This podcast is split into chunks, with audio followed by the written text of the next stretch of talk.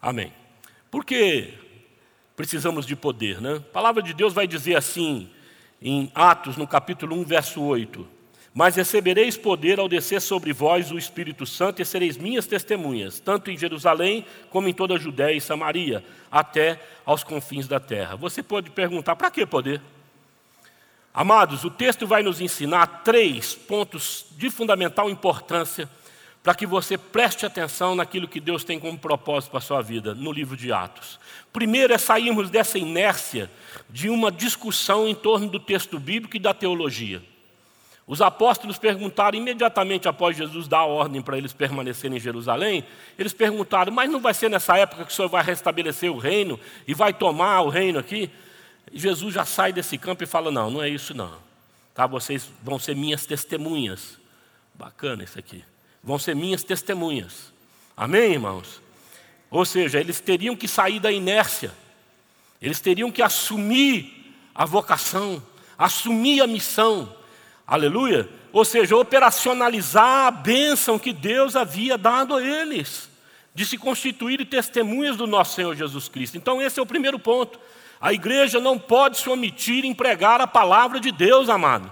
Ela precisa pregar a palavra de Deus no tempo e fora do tempo.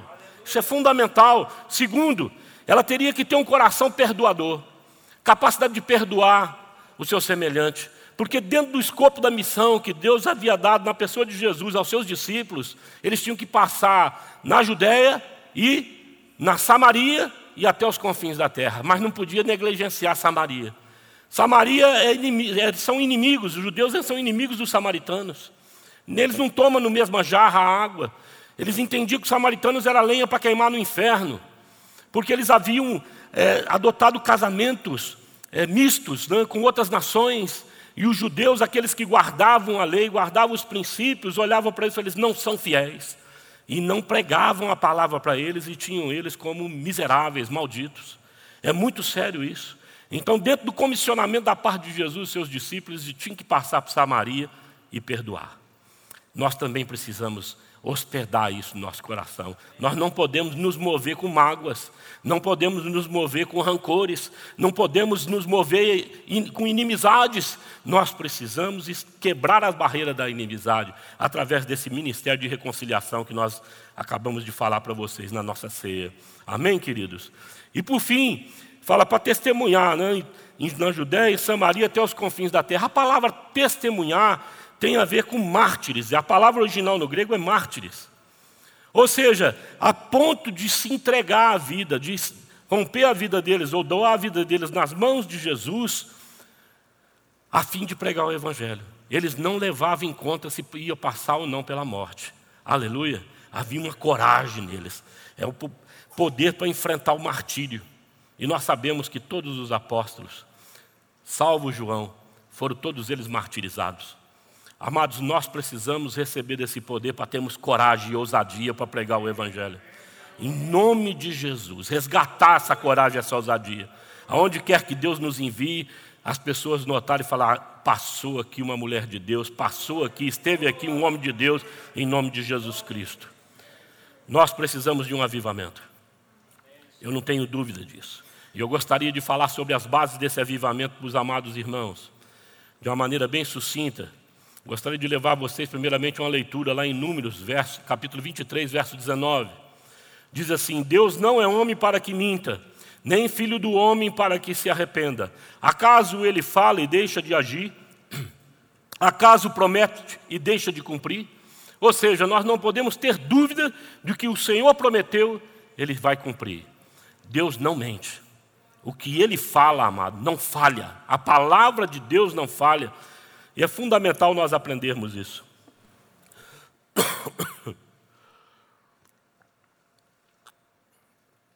Primeiro ponto, gostaria de refletir com os irmãos, é que a nossa obediência precisa ser operosa e pacienciosa.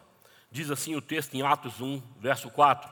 Certa ocasião, enquanto comia com eles, deu-lhes esta ordem: Não saia de Jerusalém, mas espere pela promessa de meu Pai, a qual falei a vocês. Nós temos muita dificuldade com essa questão de ansiedade.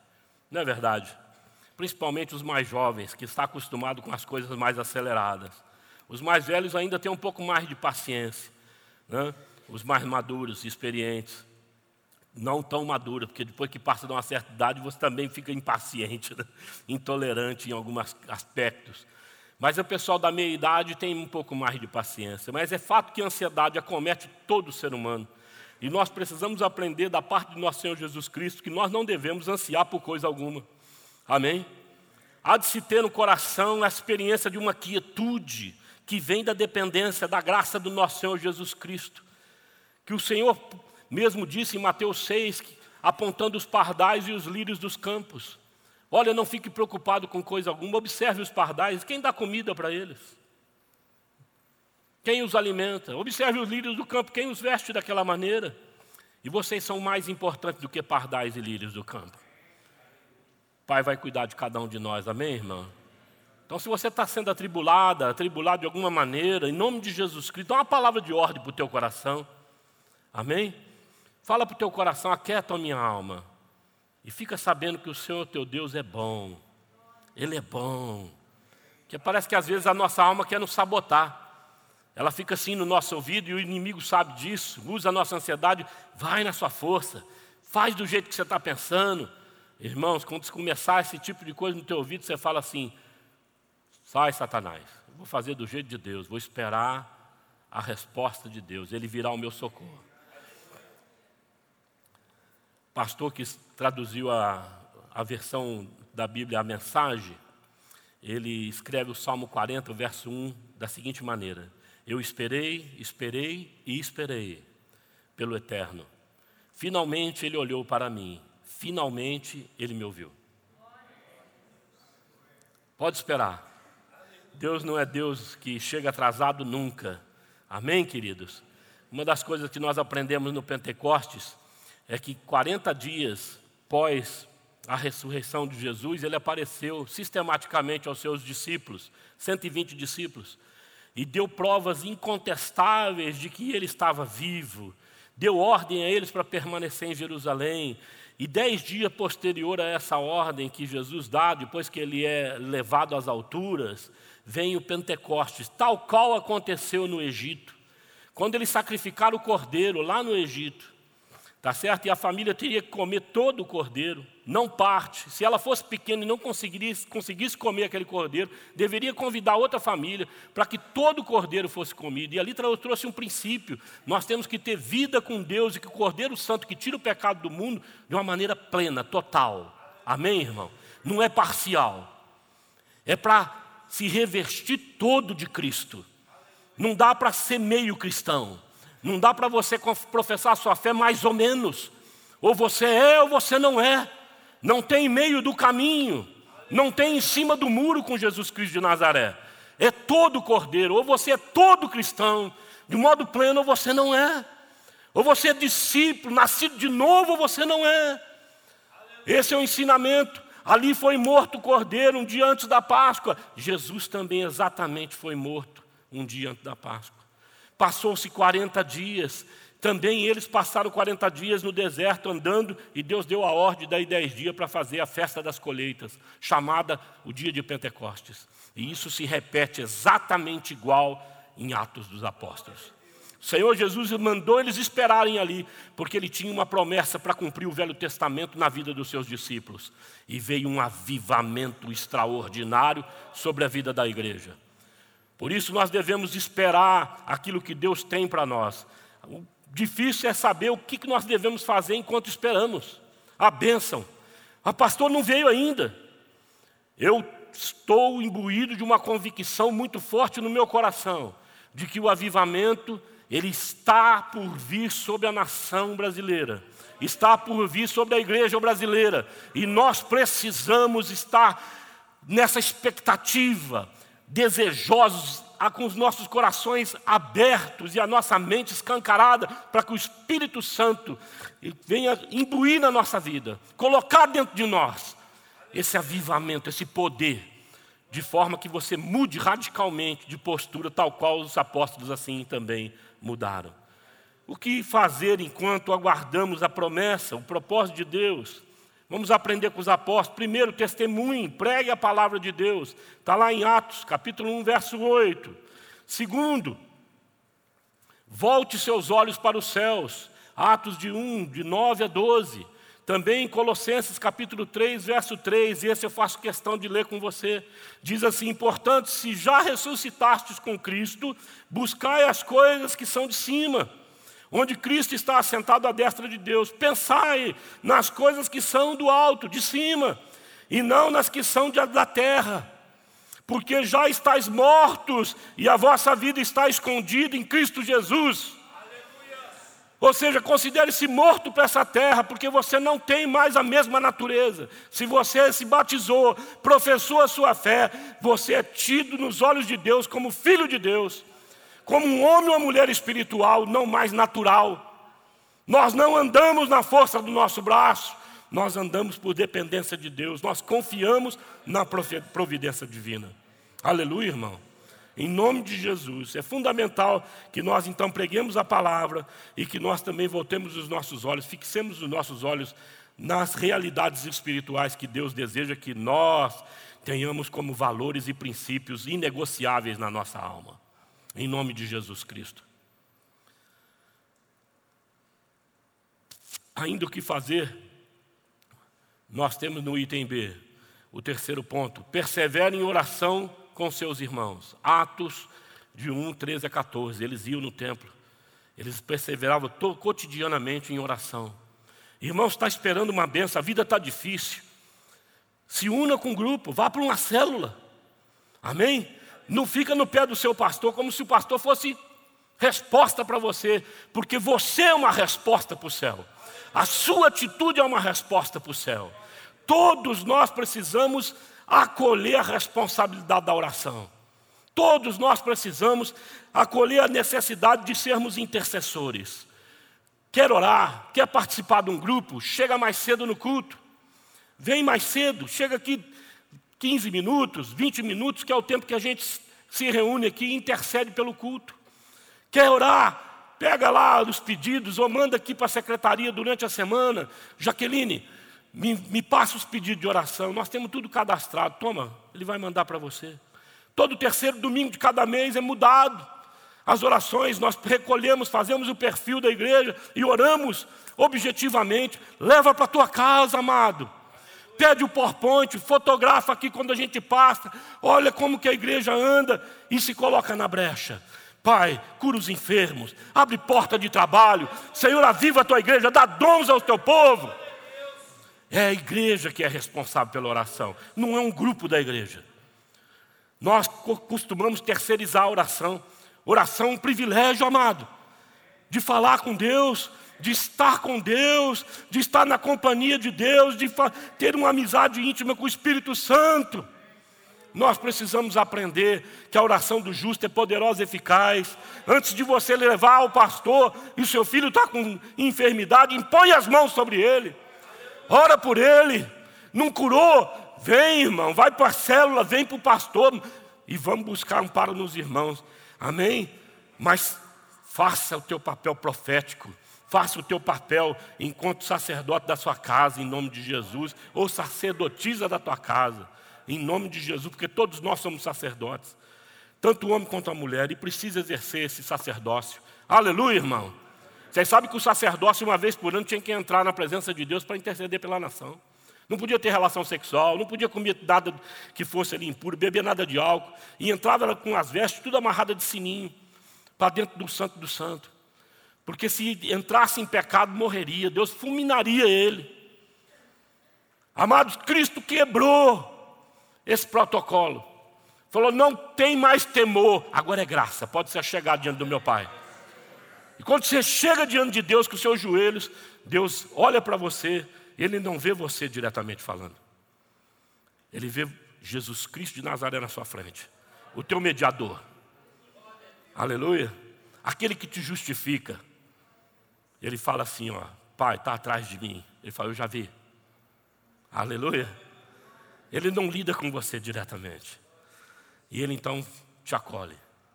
Tá bom, meu filho. Está justificado no teu sangue. Oh, glória a Deus, aleluia. Deus é tremendo, amado. Quarto ponto. Sempre opte pela, opte pela unidade. Eles permaneceram unidos. Eu tenho certeza que no meio dos 120 tinha alguém lá ansioso. Eu não quero ficar esperando, está difícil. Porque talvez não tinha compreendido ainda a promessa. Estava ansioso, tentando pressionar Pedro e João. Vamos fazer algo acontecer logo esse Pentecostes. Vamos ver esse poder que não vem. Você acha que não tinha? Sempre tem. Sempre tem na comunhão gente assim. E esse avivamento que não vem? E esse Jesus que não volta? Amado, vai tudo acontecer no tempo de Deus, não é no seu tempo. Aleluia. Nós precisamos aprender a esperar no Senhor. Lembra da tra tradução da, da versão a mensagem? Esperei, esperei, esperei. Finalmente o Senhor me ouviu. Finalmente o Senhor atendeu a minha oração. Aleluia, querido. Deus vai fazer uma obra na tua vida em nome de Jesus. Segundo ponto que eu gostaria de compartilhar com a igreja. Tenha a convicção que o avivamento virá. O Pentecoste aconteceu. Glória a Deus por isso. Chegando o dia do Pentecoste, estavam todos reunidos num só lugar. De repente veio do céu som, um som como de um vento muito forte, encheu toda a casa, da qual estavam assentados, e viram que parecia línguas de fogo, que se separavam e pousavam, pousaram sobre cada um deles. Todos ficaram cheios do Espírito Santo e começaram a falar em outras línguas, conforme o Espírito os capacitava. Amados, como eu já disse, o sinal foi de que Jesus foi repetiu exatamente o que aconteceu no Velho Testamento. Aquele sacrifício foi replicado, mas agora de uma vez por todas não precisamos sacrificar mais, porque o sacrifício de Jesus é perfeito. Aleluia. Nos capacitou para todos nós agora exercermos o sacerdócio, como eu já disse. Quando João Batista viu Jesus Cristo se aproximando a ele em João, verso 1, verso, eh, verso, capítulo 1, verso 29, ele disse assim: Eis o Cordeiro Santo que tira o pecado do mundo um homem de unção, um homem de conhecimento, ele tinha na mente e no coração a promessa de Deus, e quando ele visualiza Cristo, ele discerne: está aí o meu Deus encarnado, o meu Deus que veio doar a vida para mim. O sacrifício dele não vai precisar ser repetido mais. Ele é o próprio Deus e ele vai assumir vicariamente os meus pecados. Ele tira o pecado de mim, ele tira o pecado do mundo. E tira mesmo, amado. Então, se há alguma coisa que acomete a tua vida de incredulidade, de coisas que são nocivas ao seu relacionamento com, com Deus e com o próximo, saiba que o Senhor pode te projetar dentro de um ambiente onde você, em nome de Jesus, é purificado, é limpo de uma vez por todas, em nome de Jesus Cristo. Aleluia, queridos. Eu, quando trabalhava como policial, eu tinha uma enxaqueca insuportável. Havia plantões que eram tão opressivos que eu precisava entrar no alojamento, apagar todas as luzes, mas antes para ter que passar no hospital e tomar cidalene na veia. Houve situações que eu precisei duas vezes no hospital para tomar cidalene, para parar aquela enxaqueca. Era demoníaco aquilo na minha vida. Depois da minha conversão, pergunta para minha esposa se é que eu tenho enxaqueca. Sumiu como que arrancado pela mão. Porque Deus livra todos os teus servos e servas da opressão de Satanás. Alivia o peso e a carga que está sobre nós. Aleluia, amados.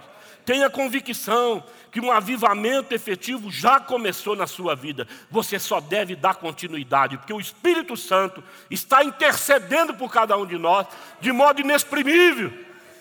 Ele quer que esse avivamento aconteça, ele anseia por isso na sua vida, ele anseia que você entregue a sua vida de modo pleno. Confie nele de modo pleno. Se renda a ele de modo pleno, em nome de Jesus, assim como foi pregado na oferta. Terceiro ponto, ah, perdão, ainda no, no segundo ponto. O enviar o Espírito Santo foi o ato final do ministério de Jesus. E isso é muito significativo. Ele enviou o conselheiro, ele havia prometido para os seus discípulos: Jorge, você não vai andar mais sozinho, você não vai ser órfão. Não importa as circunstâncias que se abatam sobre a sua vida, não importa a insegurança que você esteja experimentando dentro dos processos que estão se desenvolvendo na sua vida, seja de relacionamentos interpessoais, seja nos negócios, seja na vida espiritual, não importa o nível de instabilidade que você esteja enfrentando. Você não vai ficar sozinho, porque eu vou estar com você. Aleluia, irmão. Deus vai habitar em ti, vai te acompanhar e vai fazer você prosperar, em nome de Jesus. O choro pode durar uma noite, amado, mas a alegria vem pela manhã. A providência de Deus nasce como o sol nasce todo dia, renova-se sobre a nossa vida, porque isso é misericórdia e graça do Senhor, e nós precisamos crer nisso. Vá deitar com a tribulação e a adversidade se avizinhando ou dentro da sua casa, mas profetizando, você vai sair. Você vai sair, porque a minha casa é consagrada ao Senhor, a minha vida é consagrada ao Senhor. Aleluia, irmão. Louvado seja Deus. Segundo ponto, ainda nessa segunda proposta, foi o primeiro reavivamento da igreja, de uma série de avivamentos. Eu não estou aqui falando para você que nós vamos entrar num tempo de avivamento e parar nele. Não, nós queremos uma porção dobrada do Espírito, queremos ser cheio do Espírito diariamente, queremos passar por esse avivamento e entrar num outro nível posteriormente, um nível mais elevado, como é a proposta da nossa conferência elevado de espiritualidade, amado, de uma igreja que de fato faz diferença, impacta esse mundo, no nome de Jesus nós precisamos crer que Deus assim deseja fazer, porque Ele já fez e Ele vai fazer de novo. Muitos estudiosos dizem assim: olha, Atos 29 está por ser escrito, porque o livro de Atos tem só 28 capítulos, mas eles entendem que é um, um livro que também relata, ou relata os atos do Espírito Santo na pessoa dos apóstolos. O Espírito Santo continua agindo na igreja. Que história você vai escrever? Qual a história que você vai escrever? Escreva uma história tremenda no Senhor. Uma história de coragem, de ousadia, caracterizada num servo valente, numa serva corajosa em nome de Jesus Cristo. Aleluia, irmão. Muito importante você escrever a sua história assim no Senhor. Há três sinais sobrenaturais que marcam a era do Espírito Santo. O primeiro deles está ali exposto: é o vento, poder de Deus. Está em Atos, capítulo 2, verso 2, diz assim: Veio do céu um som como um vento muito forte. E essa palavra é repetida, essa promessa, em Lucas 4, 24: Fique na cidade até que sejam revestidos do poder do alto, comparado o vento com o poder. E com isso soprou sobre eles e disse: Recebam o Espírito Santo. Amados, isso tem uma metáfora muito importante para a nossa vida. O vento você não vê, mas você sente. Você pode notá-lo nas árvores. Você também não sabe o caminho dos ventos. Você sabe? Hoje o pessoal estuda, olha, está vindo um vento assim, tu vai trazer frio assim e tal. Mas é preciso ter é, estudiosos para fazerem isso. Normalmente você não consegue determinar os caminhos dos ventos. Para onde o vento vai, para onde o vento vem. Ele é livre. Eu me lembro quando soltava pipa, quando eu era pequeno. Quem já soltou pipa ao papagaio aqui? Deixa eu ver. Ah, Jesus Cristo, vamos fazer umas varetas aí, vou soltar papagaio, gente. Né, papagaio, o moleque solta aqui ele vê o vento está para cá. Aí ele corre e solta. Vocês me ajudam aí. Mudava o vento constantemente ou não? Mudava. E de repente começava a ir para os postes. Falava, caramba, vamos perder meu papagaio. Não era? Era uma correria para pegar o lado certo do vento. Amado, isso é a mesma coisa para a nossa vida. Nós precisamos estar atentos do mover do Espírito Santo. Aleluia. Pai, mova-se e me mostra para onde o Senhor quer me levar. E me mostra para onde o Senhor está indo. Aleluia, porque de fato Deus está se movendo. Vamos pegar o vento do Espírito para ser cheio do poder de Deus, amado. Só o poder de Deus perdoa, só o poder de Deus faz missão que transforma vidas.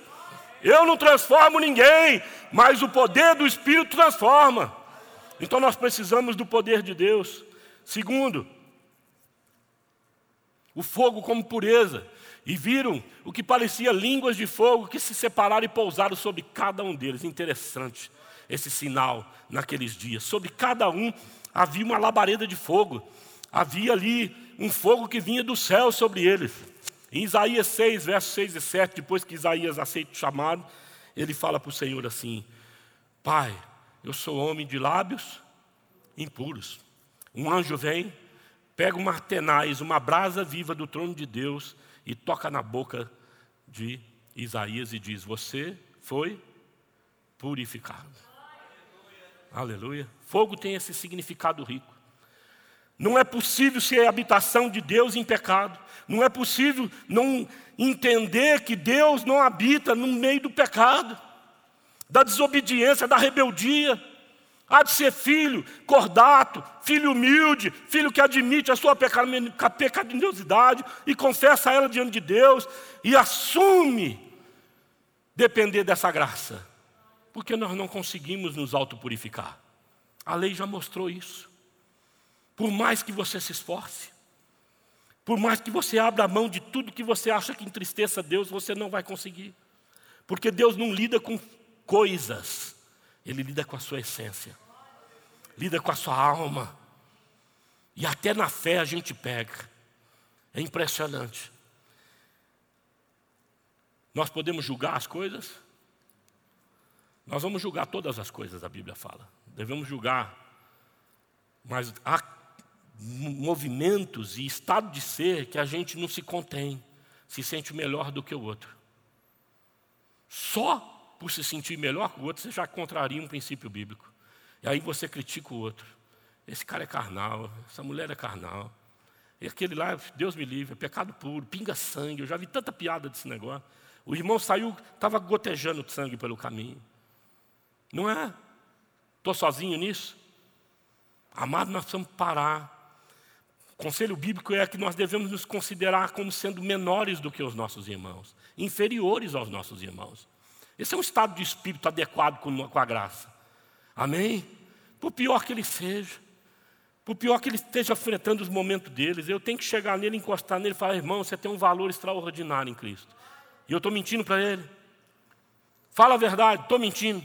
Se eu chegar num ímpio que não foi batizado e falar para ele: Deus te ama, tem um propósito para a tua vida, Deus vai desenvolver uma obra extraordinária na sua vida, porque Ele não te fez à toa. Eu estou mentindo para Ele. Então eu tenho que olhar com esses olhos todos, todas as pessoas, todas elas, e servir de referência, espontaneamente ser purificado pelo poder de Deus, porque não está na minha força, está na graça do Senhor. Eu era um cachaceiro, amado, bebia para rachar, é, fumava, eu era problemático, mas impressionante quando Deus faz uma faxina, porque Ele traz na mão uma pá, e Ele vem e limpa de nós toda a eira, conforme diz a Escritura e o rio de vida começa a fluir dentro da gente. E de repente eu não comecei a me dar bem com bebida mais. E daí a pouco larguei do cigarro. Não foi de imediato, mas Deus me libertou de uma maneira sensacional e tem liberto cada um de nós. Aleluia, irmão. Louvado seja o Senhor que nos purifica. O último sinal é o dom de línguas, falar em outras línguas. Todos ficaram cheios do Espírito Santo e começaram a falar em outras línguas conforme o Espírito os capacitava. Lucas vai enfatizar aqui, amado, a universalidade da palavra de Deus e da graça de Deus. Ela veio para quebrar no Pentecoste, amado, as barreiras raciais, nacionais e linguísticas, culturais. O que aconteceu em Babel, que Deus precisou descer e confundir a língua, aqui está acontecendo o inverso. Deus vem e dá um dom de língua estranha para esse povo. E todas aquelas nações que ali estavam, mais ou menos 15 nações representadas, na maioria delas semitas. E você tem que entender que Lucas está entendendo o mundo como norte, sul, leste, oeste. Ele não vê o mundo redondo, ele vê o mundo que ele conhece. Então ele vai falar de quem? Da Líbia, ele vai falar ali é, do Egito, vai falar de Roma, dos cretenses e dos árabes. Ele tira do povo semita a graça e fala assim: olha, toda a nação, todas as nações estavam representadas. Aleluia. O evangelho rompe barreiras. E o dom de línguas veio para isso. Veio mostrar Deus intervindo. Há algumas explicações para esse dom de língua que é muito importante a gente entender. Há uma gama de estudiosos que diz assim: olha, o que, que aconteceu naquele dia? Deus fez com que eles ouvissem nas suas próprias línguas. John Stott vai dizer: não foi um, um sinal sobrenatural de audição, foi de fala. Eles falavam em outras línguas. Então não tem nada a ver com audição. Então o John Stott descaracteriza essa hipótese. Ah, não. Eles oraram nas línguas mais conhecidas, o latim, oraram no grego, oraram no aramaico e no hebraico. Mas isso não abrangia todas as nações representadas ali. Se assim fosse, muitas delas seriam negligenciadas. John Stott então conclui: eram línguas estranhas que eles não haviam tido contato, não haviam aprendido. Aleluia. Eu também creio assim. Eu creio nessa linha de raciocínio, porque era um dom da fala. Deus deu para eles essa capacidade de falar, e isso foi interpretado pelo Espírito Santo na vida de cada uma daquelas nações, e eles entendiam perfeitamente. Isso é milagre, amado. Nós não podemos, como eu disse agora há pouco para o Alessandro, colocar Deus numa caixinha. Não, foi só assim. Conheço um testemunho do pastor Luciano Subirá, que ele diz que um rapaz que trabalhava com concertos é, em casas de pessoas foi convidado para trabalhar na casa de um judeu, um cara que veio mesmo de Israel. E era um cara muito cético, conhecido ali na região. E esse rapaz crente tinha na sua mala de ferramentas sempre lá uma Bíblia. Ele levava de propósito para provocar uma situação para poder pregar a palavra. E entrou na casa desse judeu. E de repente ele abre a mala, faz o concerto, e aquele homem olha aquela mala e vê a Bíblia e falou para ele no final: Você conhece essa palavra? Você crê nesse. nesse você é crente? Ele falou: Você crê mesmo em Jesus Cristo? Creio. Ele falou: Mas não é possível que você crê nisso. Isso aí é tudo lorota, rapaz. Novo Testamento. Velho Testamento, ele falou assim: Não, eu creio. Posso orar para o senhor? Ele falou: Não, pode, não tem problema não. Ele falou que fechou os olhos e começou a orar, Luiz. Botou a mão no homem e de repente começou a orar. A hora que ele abriu os olhos, o homem estava chorando. Ele falou: Onde você aprendeu a falar hebraico? Ele falou: Nunca estudei hebraico. Não sei falar hebraico. Ele falou: Pior, você está mentindo para mim, porque você tem o sotaque da minha região. Quando Deus quer alcançar uma vida, Ele faz proezas, amado. Deus não se permite enclausurar-se na mente de uma igreja que é falível igual nós somos. Aleluia. Deus é livre. Nós não podemos ser dogmáticos e brigarmos com A, B, discutir teologia com A, B, C, D. Nós precisamos é ser operosos no nome de Jesus. Amém? Sermos pacientes e operosos no Senhor. Nós precisamos aprender isso. Em nome de Jesus. Terceiro, como é que era a vida da igreja sob o Pentecostes? Havia uma unidade prodigiosa no meio deles. Eles se dedicavam ao ensino dos apóstolos e à comunhão, ao partir do pão e às orações. Todos estavam cheios do temor e, e muitas maravilhas e sinais eram feitos pelos apóstolos. Todos os que criam mantinham-se unidos e tinham tudo em comum. Louvado seja Deus. Amém, irmão? É preciso nós termos uma unidade operosa. Amados, nós temos uma individualização na nossa, no nosso comportamento, principalmente no mundo ocidental, muito preocupante. Porque a gente quer, de uma certa maneira, caracterizar a nossa presença. Quando o Evangelho nos insta a desaparecermos, a não ter evidência, não ser evidenciado. Jesus Cristo, quando curava as pessoas, falava o que para elas? Vá, conta para todo mundo, coloca na rede. Nosso, nossa igreja hoje é de redes sociais. Nós gostamos de evidência, o marketing marca a igreja. Eu não tenho problema com a contextualização, eu tenho problema com a motivação. Se nós tivermos uma motivação de querer impregnar o nosso semblante, colocar e gravar na, no nosso tempo, a nossa marca, a nossa característica enquanto igreja local, enquanto líder, enquanto aquele que faz a diferença, nós caímos no laço de Satanás, porque quem faz a diferença na igreja é Jesus Cristo de Nazaré, é o Espírito Santo, a igreja não é homem que faz a diferença, é Deus quem faz a diferença. E são servos que se submetem a essa verdade que Deus usa. Não usa gente vaidosa, amado. No sentido de caracterizar que ele tem a glória de Deus nele. Ele pode até fazer diferença aí aos olhos dos homens, mas Deus não valoriza esse tipo de coisa, porque ele não compartilha esse tipo de glória com ninguém. Porque a glória dele não é nossa. Aleluia. Louvado seja o Senhor. Há também uma autoridade espiritual. Quero pedir para a igreja ficar de pé para nós encerrarmos. O louvor vem para frente. Nós vamos cantar um cântico. Atos 3, verso 6. Disse Pedro: Não tenho prata nem ouro, mas o que eu tenho, isto eu lhe dou. Em nome de Jesus Cristo Nazareno, ande. Ande. Esses homens estavam indo ao templo para orar. Logo depois do Pentecostes, o poder de Deus veio sobre eles e eles tiveram consciência de tudo que eu estava falando para vocês até agora. E eles encontram na frente deles um homem paraplégico, um homem paralisado por uma sequela que acometia o corpo dele.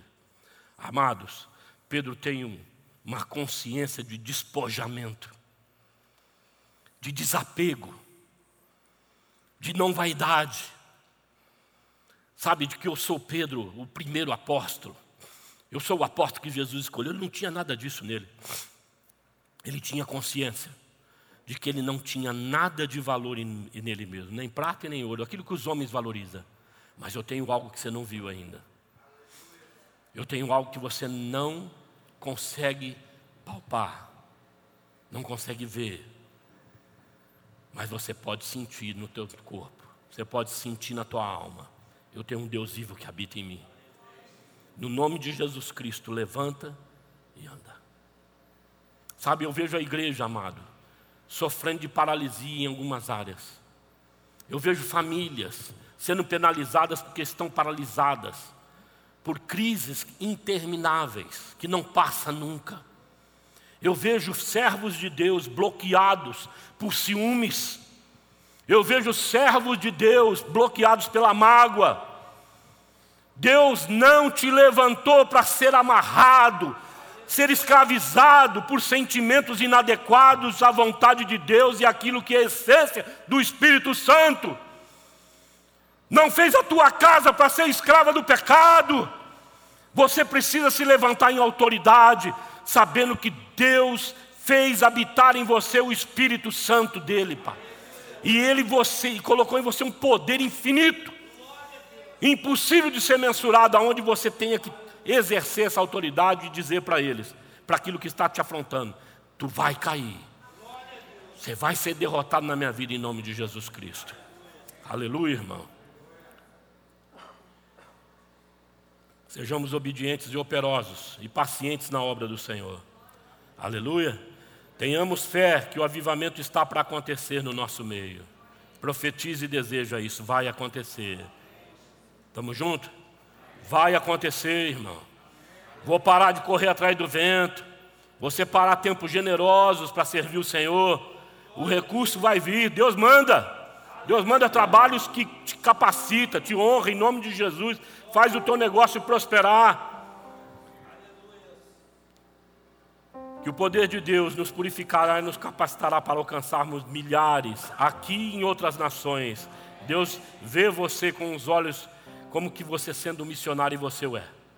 Você o é em nome de Jesus. E por último, muitas maravilhas e sinais e prodígios acompanharão a nossa caminhada com o nosso Senhor Jesus Cristo. Nós precisamos crer nisso.